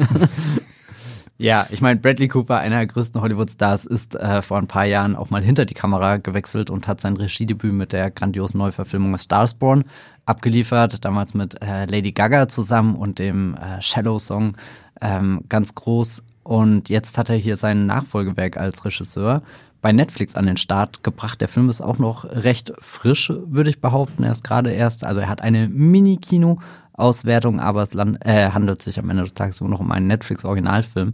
Deswegen taucht er hier in dieser Liste auf. Maestro ist ein Projekt, das schon länger durch Hollywood geistert. Steven Spielberg hat schon versucht, die Geschichte zu erzählen. Martin Scorsese hat schon versucht, diese Geschichte zu erzählen. Beide haben es nicht geschafft, weil sie sich anderen Sachen zugewandt haben. Und jetzt sind sie als Produzenten am Start und äh, helfen quasi Bradley Cooper, diesen Film äh, auf die große Leinwand oder zu Netflix zu bringen. Aber die Frage ist eigentlich, welche, welche Geschichte wird erzählt? Wer ist der große Maestro im mhm. Titel? Und das ist tatsächlich eine äh, große Legende in der Musikgeschichte, nämlich Leonard Bernstein, ähm, der Dirigent, der Musiker, der Pianist, der äh, Schöpfer von oder Mitschöpfer von West Side Story, eine ganz wichtige Person, ähm, wird hier porträtiert, deren Leben wird erzählt. Es handelt sich also im Grunde um ein Biopic, allerdings auch nicht um so ein Biopic, wie man das kennt. Äh, wir beginnen bei Punkt A und hören irgendwie am Ende seines Lebens auf, gehen so eine Station nach der anderen durch. Alles wird Wikipedia-mäßig abgearbeitet und erzählt. Nein, das ist nicht dieser Film. Es ist wirklich ein sehr aufregendes Biopic, das sich äh, eher Schlüsselstationen aus ähm, Leonard Bernsteins Leben herauspickt und die mit so ein paar roten Fäden verbindet. Einer dieser roten Fäden ist äh, Leonard Bernsteins Frau, Felicia, gespielt von Carrie Mulligan. Und vielleicht sollte ich an diesem Punkt sagen, äh, Bradley Cooper ist nicht nur der Regisseur dieses Films, sondern auch der Hauptdarsteller. Er hat sich hier in sehr viele verschiedene Make-ups geworfen, um die unterschiedlichsten Altersstadien von Bernstein nachzustellen. Also von er wird verjüngt bis zu äh, er ist im Old Age Make-up und ihr verliert den Verstand, weil euch plötzlich durch äh, die, den, den Körper eines alten Mannes die, die glänzenden Augen von Bradley Cooper anschauen. das kann manchmal auch fast schon verstörend sein, aber prinzipiell ist es äh, sehr, sehr beeindruckend, wie äh, gut es ihm gelingt, Bernstein in ganz vielen verschiedenen Altersphasen zu, zu imitieren, irgendwie zu versuchen, was von, also klar, sowas Äußerliches einzufangen, aber auch was von seinem Charakter, von seiner persönlichen Essenz, wenn er zum Beispiel dann äh, vor ein Orchester tritt und anfängt zu dirigieren. Und ich finde das immer spannend, weil äh, der, die Aufgaben eines Dirigenten sind, glaube ich, sehr abstrakt und selbst für mich immer nicht wirklich nachvollziehbar, obwohl ich schon mehrere Sachen über Dirigenten im Kino gesehen habe, wie zum Beispiel Anfang des Jahres Tar mit Kate mhm. Blanchett, wo Kate Blanchett irgendwie die, die diktatorische Dirigentin war, die ganz äh, fürchterlich ist, kommt ähm, der Maestro, der Leonard Bernstein, kommt von Bradley Cooper als äh, sehr, sehr fröhlicher Mensch rüber. Sobald er irgendwie mit Musik in Berührung kommt, da äh, erwacht in ihm wirklich so eine Flamme und dann steht er da am Pult, äh, schwingt den Stab und fühlt diese ganze Musik und alles, was da stattfindet. Also das ist richtig ansteckend und irgendwo bringt es der Film auch rüber, so dir diese Nuancen, die beim Dirigieren stattfinden, ähm, ein bisschen begreifbar zu machen, dass da wirklich jemand maßgeblich beteiligt daran ist, dass diese Musik entstehen ähm, kann. Das fand ich schon sehr bemerkenswert. In dem Film, was wo der Film tatsächlich ein bisschen schwächer ist, ist, wenn er überlegt, mh, hm, wie näher ich mich der Beziehung zu seiner Frau an, weil äh, die Sache ist natürlich, Bernstein war schwul und das wird in dem Film auch thematisiert, allerdings nie so wirklich im Vordergrund. Es ist immer irgendwas, was beiläufig mit dabei ist und irgendwo auch das, das große Drama im Hintergrund anschürt, aber es ist, glaube ich, nicht unbedingt der Film, den Bradley Cooper in erster Linie drehen wollte. Ich glaube, er wollte in erster Linie diesen großen Prestige Oscar Netflix äh, Film drehen, der vor allem durch eine halsbrecherische Inszenierung auffällt. Nicht so halsbrecherisch wie meinetwegen sowas wie Tyler Rake, wo wir vorhin mhm. drum, drüber gesprochen haben, aber ich finde es absolut bemerkenswert, dass Cooper für seinen zweiten Film, den er als Regisseur umsetzt, sagt, ich will diese Dinge machen, die hier in dem Film stattfinden. Und dazu gehören wirklich unglaubliche Kamerafahrten, die einmal durch so einen kompletten Konzertsaal äh, durch nicht nur durchführen, die wirklich da durchrasen, durchfliegen. Äh, Dazu gehört eine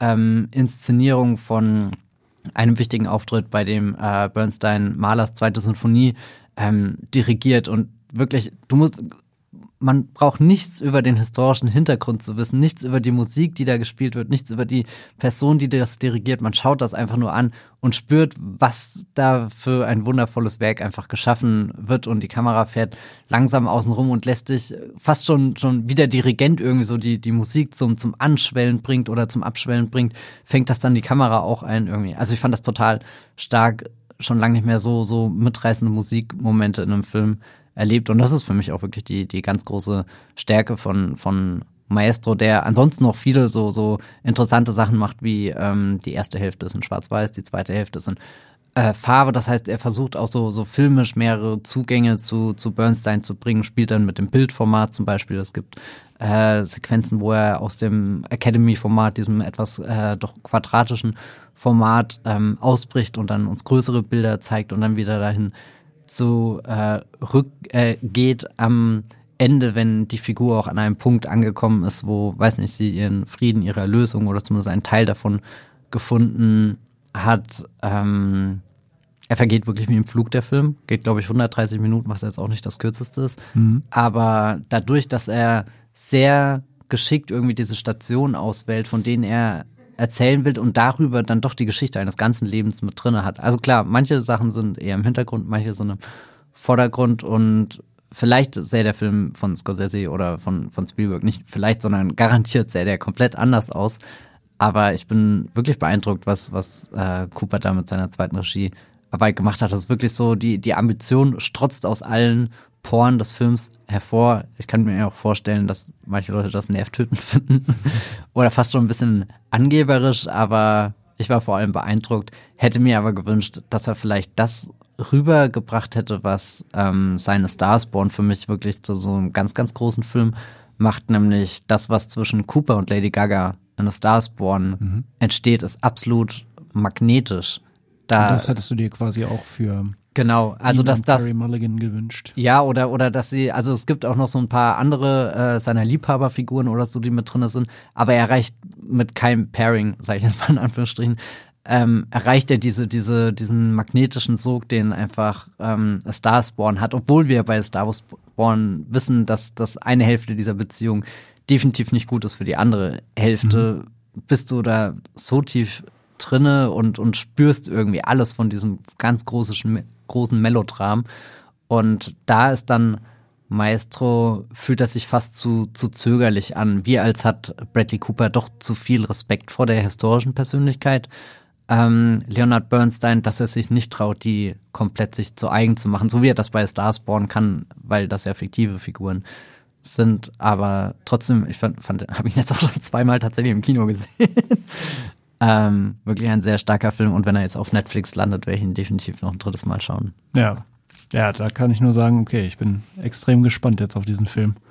Vielleicht wird's das, das Biopic, das das Genre für mich rettet. Mal sehen. Ja.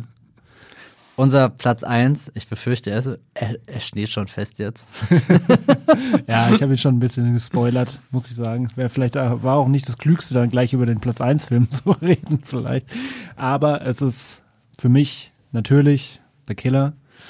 Ähm, ja, heiß erwarteter, äh, äh, äh, seit, seit langem vorbereiteter Film von David Fincher, den man unter anderem, also von tausend Filmen kennt, zu denen unter anderem sieben Fight Club, Social Network, Gone Girl oder zuletzt Mank gehören.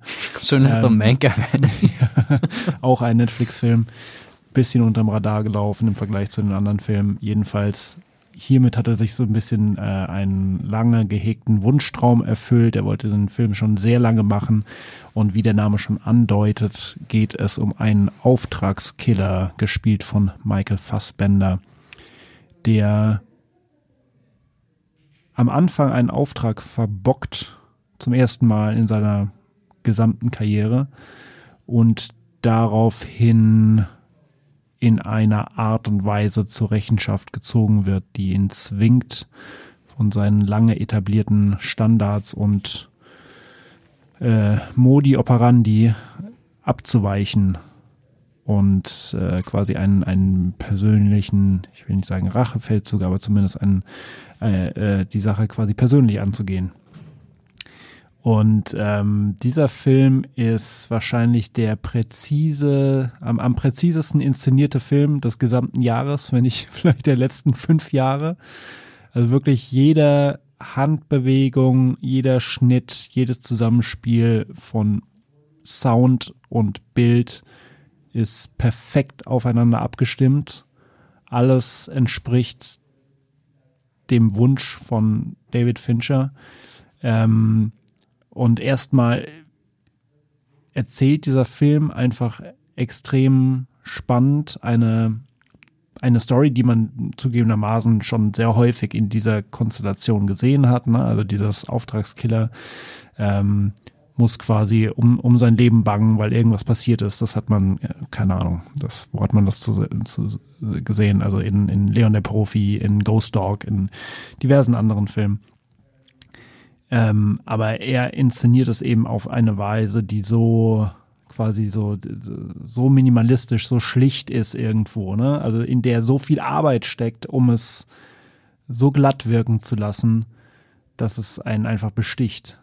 Und es ist so brillant geschrieben. Also wenn, wenn Michael Fassbender über seine Philosophie spricht, ja, also Michael Fassbenders Figur über ihre Philosophie spricht, die im Grunde genommen absolut misanthropisch ist, aber dann irgendwo auch sehr, sich so sehr zurücknimmt, sich quasi als Logistiker begreift, ja, die einfach einen Ablauf von perfekt organisierten Dingen durchläuft, ja, von, von dem Halten einer Garage, in der man diverse Autoschilder hat oder Pass, äh, Passbilder oder äh, Waffen oder wie auch immer, unterschiedliche Safe Houses, ähm, der genau weiß, welcher Job welche Waffe, welche, der sich über Amazon irgendwie die Bestandteile für Dinge zusammenholt, der am Anfang, also brillante Eingangsszene, in einem WeWork sitzt, also in einem, äh, wie soll man sagen, einem, einem buchbaren Arbeitsplatz, äh, am Fenster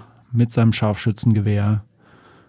Und einer der ersten Sätze ist, wenn du keine Langeweile ertragen kannst, dann ist dieser Job nichts für dich. Und er sitzt und er sitzt und er sitzt und er sitzt und er sitzt vor seinem kleinen tragbaren äh, äh, Heizer und wartet einfach darauf, dass der richtige Moment kommt, äh, in dem er dann abdrücken kann. Ähm, manche haben auch gesagt, äh, der Film ist ein bisschen irgendwie so ein, ein Metafilm äh, zu, zu, zur Art des Filmemachens von David Fincher. also haben darin irgendwie auch gelesen, dass sich David Fincher in einer gewissen Hinsicht so ähm, der Präzision eines Auftragskillers oder zumindest eines fiktiven Auftragskillers sehr nahe fühlt in der Art und Weise, wie er quasi inszeniert. Alles hat seinen Platz, alles ist geordnet. Das ist quasi von Wes Andersonscher Präzision, mhm. was da quasi geboten wird. Ähm, und immer wieder baut er aber quasi in diese Art und Weise, wie die Hauptfigur ihr eigenes Leben im Grunde schon glorifiziert. Also sie legt quasi die Philosophie, die sie in diesen Beruf geführt hat, vor unsere Füße. Und David Fincher bricht das immer wieder. Ne? Also in die äh, Michael Fassbenders Killer hört die ganze Zeit The Smiths, ähm, ähm, britische, ja, was sagt man, Synth, Rock, ja, eigentlich nicht Synth, aber sagen wir mal Popband einfach. ähm, Alles unter Pop einfach abgelegt. Ja. Naja, Rock ist es nicht. Aber ey, das ist jetzt eine andere Diskussion. Jedenfalls hört ihr The Smiths. Und ähm, da könnte man jetzt bei anderen Regisseuren erwarten, dass diese Musik einfach großzügig über irgendwelche Szenen drüber gelegt wird. Ja? Es wird vielleicht irgendwie kurz angeteasert über einen Kopfhörer und dann wird es einfach glatt drüber gelegt über eine Szene, während irgendwelche Action passiert. Und David Fincher macht es aber so, dass er das ständig bricht. Also er schneidet vor und zurück in eine Szene rein, wo man dann ständig so über quasi einen Kopfhörer The Smiths hört und dann wieder zurück, wo man sie dann gar nicht mehr hört und äh, das, das sorgt für eine extreme, naja, nicht Verstörung, aber es, es, es irritiert die ganze Zeit. Mhm. Ja? Oder zumindest er ist gerade dabei, seine, seine großartige ähm, Kompetenz darzulegen und worüber er sich alles Gedanken gemacht hat und was er alles vorbereitet hat. Und dann kommt in dem Moment irgend der, der, der Besitzer dieses WeWork oder der, der, der Pächter oder wie auch immer und schmeißt da irgendwelche Werbeprospekte quasi so durch die Tür und er wäre so eine Sekunde davon entfernt gewesen, entdeckt zu werden. Ne? Und solche Momente hat dieser Film einfach sehr, sehr, sehr, sehr viel. Ähm, genau. Und der ist für mich der einzige Film dieses Jahr, muss ich leider oder muss ich auf jeden Fall so sagen, den ich direkt, ich habe äh, das Glück gehabt, ihn noch im Kino zu sehen, ähm, direkt danach nochmal schauen wollte. dann habe ich mich direkt danach nochmal vor den Fernseher gesetzt und ihn bei Netflix geschaut. Nice. Und äh, ja, also wer das Drehbuch von Social Network geliebt hat, der wird auch hier seine hohen Momente erfahren, denke ich. Ähm, wer generell diese Art von, von Thriller mag, die sich auch so ein bisschen an Schauplätzen orientiert, die irgendwie auch eine Art von Reise ist, ähm, der wird den lieben. Ähm, ja, und vor allem, wer jemanden zuschauen mag, wo man sich nie sicher ist, ist er jetzt der größte Profi oder der größte Depp. ja, ich meine, es ist schon so, viel von dem Film ist das, was mal irgendwer, äh, bitte tut mir nicht weh, ich weiß nicht mehr wer, als Kompetenzporn beschrieben hat. Also diese Zusammenstellung ja. von Handlungen, die so extrem durchgeplant ja, sind ja, und die im Zweifelsfall auch immer genauso passen, wie er das gerade möchte und dann aber eben auch irgendwie nicht. Also dann auch irgendwie, dann, dann scheitert er oder sieht irgendwas nicht voraus oder dann kommt es irgendwie doch anders und du fragst dich, wie Profi ist dieser Profikiller eigentlich, wenn man, wenn man es Deswegen ist der Titel, glaube ich, auch betrachtet. einfach nur der Killer ja. und nicht der Profikiller. genau. Ja. Was denkst du über den Film? Ich fand ihn auch äh, mega. Also ich glaube, der steht definitiv verdient hier auf Platz eins. Ist wirklich so so ein Film, der der rausragt. Und ich fand es sehr spannend, wie du gerade gesagt hast. Kann man ihn auch als Kommentar auf Finchers eigenes Schaffen äh, lesen. Und Fincher ist ja berüchtigt zum Beispiel dafür, dass er eigentlich im Endeffekt jeden Frame irgendwie digital nochmal überarbeitet, um mhm. ihn seiner perfekten Vorstellung anzupassen, dass er unzählige Takes mit seinen Stars aufnimmt. Also wir reden hier nicht von 10, 20 Takes, sondern eher so 60 bis 100 Takes. Mhm. Und das ist definitiv drüber. Und dann finde ich interessant, angenommen, dass es wirklich irgendwie so das Mindset, mit dem Fincher daran geht, denkt Fincher auch, er ist der Typ, der immer labert und erzählt, wie gut er das kann, beziehungsweise der zeigt mit den Filmen, wie gut er das kann, um dann im entscheidenden Moment, wenn er den Abzug drückt, daneben zu schießen. Und dann gucke ich in Finchers Filmografie und muss gestehen, ich finde da ehrlich gesagt keinen einzigen Schuss, der daneben gegangen Nö. ist. Ähm, aber ja, nein, also wirklich ein, ein Film, der für sich sehr gut funktioniert, ein Film, der als Kommentar auf das Genre sehr gut funktioniert und ein Film, der als, äh, glaube ich, Meditation über Finchers eigenes Schaffen und wo er inzwischen angekommen ist, auch sehr gut funktioniert. Und was ich mir auch manchmal noch so im Kopf irgendwie überlege, ist, er arbeitet ja auch schon seit mehreren Jahren, Jahrzehnten an diesem Projekt. Ich glaube, der Fincher der 2000er hätte diesen Film gravierend anders in Szene gesetzt als der ja. Fincher jetzt, weil äh, oder ich weiß nicht so so einer der letzten Thriller oder weiß nicht, er dreht ja hauptsächlich Thriller, aber jetzt, wenn ich an sowas zurückdenke wie Gold with the Dragon Tattoo oder so, da steckt nochmal eine ganz andere Härte und Wucht dahinter, mhm. während hier habe ich fast schon das Gefühl, das ist Fincher in seinem entspanntesten, verspieltesten Modus. Allein wie er Fassbender durch diese Welt schickt und diese ganze Welt mit all ihren konsumierbaren Dingen wartet eigentlich nur darauf, dass ausgerechnet ein Auftragskiller endlich Gebrauch von ihr macht, dass er ja. bei WeWork bucht, dass er bei Amazon bestellt, dass er sein Handy in den Müllabfuhr wirft, die exakt in dem Moment an ihm vorbeiführt. Also ich glaube, wir alle Menschen haben einen großen Nachteil. Die ganze Welt ist einfach nur für den Killer ja. gebaut. Und ja. Das ist sehr witzig. Ja, ja, genau. Also es ist irgendwie auch ein Kommentar auf unsere Konsumgesellschaft, mhm. ne? Dass es so extrem viele extrem auf ihre Anonymität abzielende Serviceleistungen gibt, ja, ja. die er quasi nutzt, um sozusagen der, der, nicht der gläserne Mensch, sondern der, der absolut anonyme Mensch zu sein. Ne? Also quasi, was, was sagt das über unsere Gesellschaft aus, wenn so viel den, den Leuten zur Verfügung steht, die genauso gut Profikiller sein könnten. So. Ist das unsere Gesellschaft quasi, wo sich Profikiller einfach so wo bewegen können, wo, wo, wo ohne jemals aufgehalten zu werden. Ja, und, und am Ende gibt's wirklich noch eine offizielle App, wo du ihn raten kannst mit, naja, der Kill hat nicht getroffen, das ist ja. einer von fünf Sternen. Genau. Aber ich gebe dir auf jeden Fall recht, er ist da schon manchmal manchmal kommt diese Verspieltheit eigentlich aus dem Nichts. Es gibt so eine absolut brillante Szene, wo ähm, Michael Fassbenders Figur einfach so ihren ganzen, ihre ganze Vorbereitung, das ganze Mantra, das er vor sich immer wiederholt. Ne? Also, mhm. Also hab keine Empathie, erlaube kein Mitleid, vertraue niemandem, bereite dich vor und so weiter und so fort. Irgendwie so, so alles wiederholt und wiederholt, wiederholt und dann kommt er irgendwie so kurz in eine Flughafentoilette rein, schaut in den Spiegel und sagt, hey. und dann geht er wieder. Und das ist alles. Und das ist so brillant, weil du mhm. so darauf getrimmt bist, durch Szenen und Szenen und Szenen, wie kaltblütig, wie misanthropisch, aber auch gleichzeitig wie, wie so ein bisschen, wie soll man sagen, ähm, nicht unbedingt bösartig, sondern eher einfach bewusst mitleidlos diese Figur eigentlich ist. Und das hast du die ganze Zeit. Und dann hast du diesen kurzen emotionalen Moment, wo er sich selbst im Spiegel betrachtet und sich quasi selbst diese, diese Bestätigung ausspricht mit diesem einen kleinen Hey und es sofort wieder abbricht, weil er genau weiß, er ist nicht der Typ dafür. ja, ja, ja. Ein großartiger Moment. Ja. ja. Ich glaube, ich muss den auf alle Fälle nochmal schauen. Ich habe ihn tatsächlich bisher erst einmal gesehen, aber der ging auch einfach runter wie Butter. Also ja, so. Total. Äh, Fincher operiert hier schon auf höchstem Level.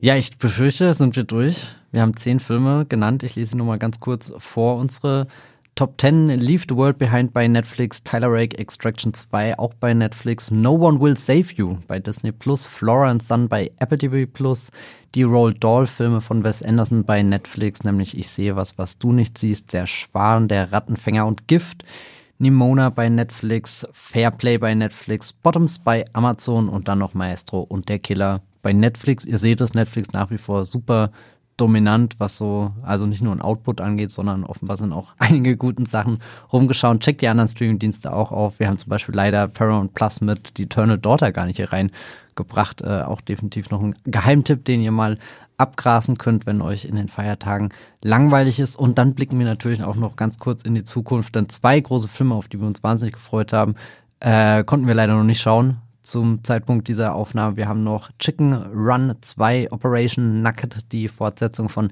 Hennenrennen Stop Motion aus dem äh, Hause Artman, kommt am 15. Dezember 2023 und dann startet am Ende des Jahres auch noch Rebel Moon bei Netflix. Der neue Zack Snyder Film Teil 1 Kind des Feuers, 22. Dezember 2023, wird nächstes Jahr im April schon fortgesetzt. Das verspricht auch nochmal ein großes Streaming-Highlight. Ähm, zu werden. Ich glaube, an diesem Punkt äh, bleibt mir zu sagen, danke Jan Felix, dass du hier warst. Vielen Dank, Matthias, hat mich sehr gefreut. Ja, danke auch nochmal an Hendrik, der jetzt natürlich nicht mehr hier ist, aber sich vielleicht diese Aufnahme bis zu diesem Punkt später ganz normal anhört. Und natürlich danke auch an euch ähm, da draußen, die bis hier äh, durchgehalten haben. Wir haben ein bisschen ja Überlänge, befürchte ich, in dieser Podcast-Ausgabe. Aber es waren ja auch zehn Filme, über die wir sprechen wollten. Und ich habe das Gefühl, wir könnten noch deutlich länger. Gerade über The Killer. Das ist irgendwie so ein Film, den kannst du obsessiv auseinanderlegen, weil es ein Film ist, der mit großer Obsession gedreht wurde. Genau. Bevor wir uns komplett verabschieden, ähm, haben wir noch einen Hörerkommentar, nämlich von Silvia. Die hat uns per Mail eine kleine Empfehlung geschrieben, die ich jetzt einfach mal ganz kurz vorlesen werde. Hallo ihr Lieben. Amazon hat eine wirklich sehenswerte Miniserie herausgebracht, die ich euch nicht vorenthalten möchte. Und zwar geht es um die Serie Die verlorenen Blumen der Alles Hart. Eine Serie über häusliche Gewalt und ihre Auswirkungen. Hauptprotagonistin ist Alice Hart, die als Kind Gewalt erlebt hat und bei June unterkommt, die eine Art Frauenhaus betreibt. Eine Geschichte, die mich sehr berührt hat. Die Serie hat auf jeden Fall mehr Aufmerksamkeit verdient. Vielleicht habt ihr mal Lust, darüber zu reden. Liebe Grüße und macht weiter so, Silvia. Ich glaube, Lust haben wir definitiv darüber zu reden, weil das hört sich ziemlich spannend an. Ist eher die Frage, finden wir noch die Zeit dazu? Ich äh, trage das einfach mal weiter ins äh, Stream-Gestöber-Team und wer weiß, vielleicht taucht sie irgendwann im nächsten Jahr in diesem Podcast auf. Wenn nicht, habt ihr hier schon die Empfehlung von Silvia. Merkt es euch vor. Äh, die verlorenen Blumen, der alles hart bei Amazon. Wenn ihr auch mit einer Nachricht, Sprachnachricht, was auch immer in diesem Podcast landen wollt, könnt ihr das tun, indem ihr uns eine E-Mail schreibt oder eine Sprachnachricht äh, schickt. Wir sind erreichbar unter der Adresse podcast at movieplot.de und ihr könnt uns natürlich auch gerne auf Twitter anhauen. Da gibt es einmal den allgemeinen Movieplot-Account at moviepilot und auch den Streamgestöber-Account at streamgestoeber. Da äh, reagieren wir gerne, auch wenn ihr zum Beispiel bei Instagram uns Nachrichten schickt auf dem Movieplot Instagram-Account.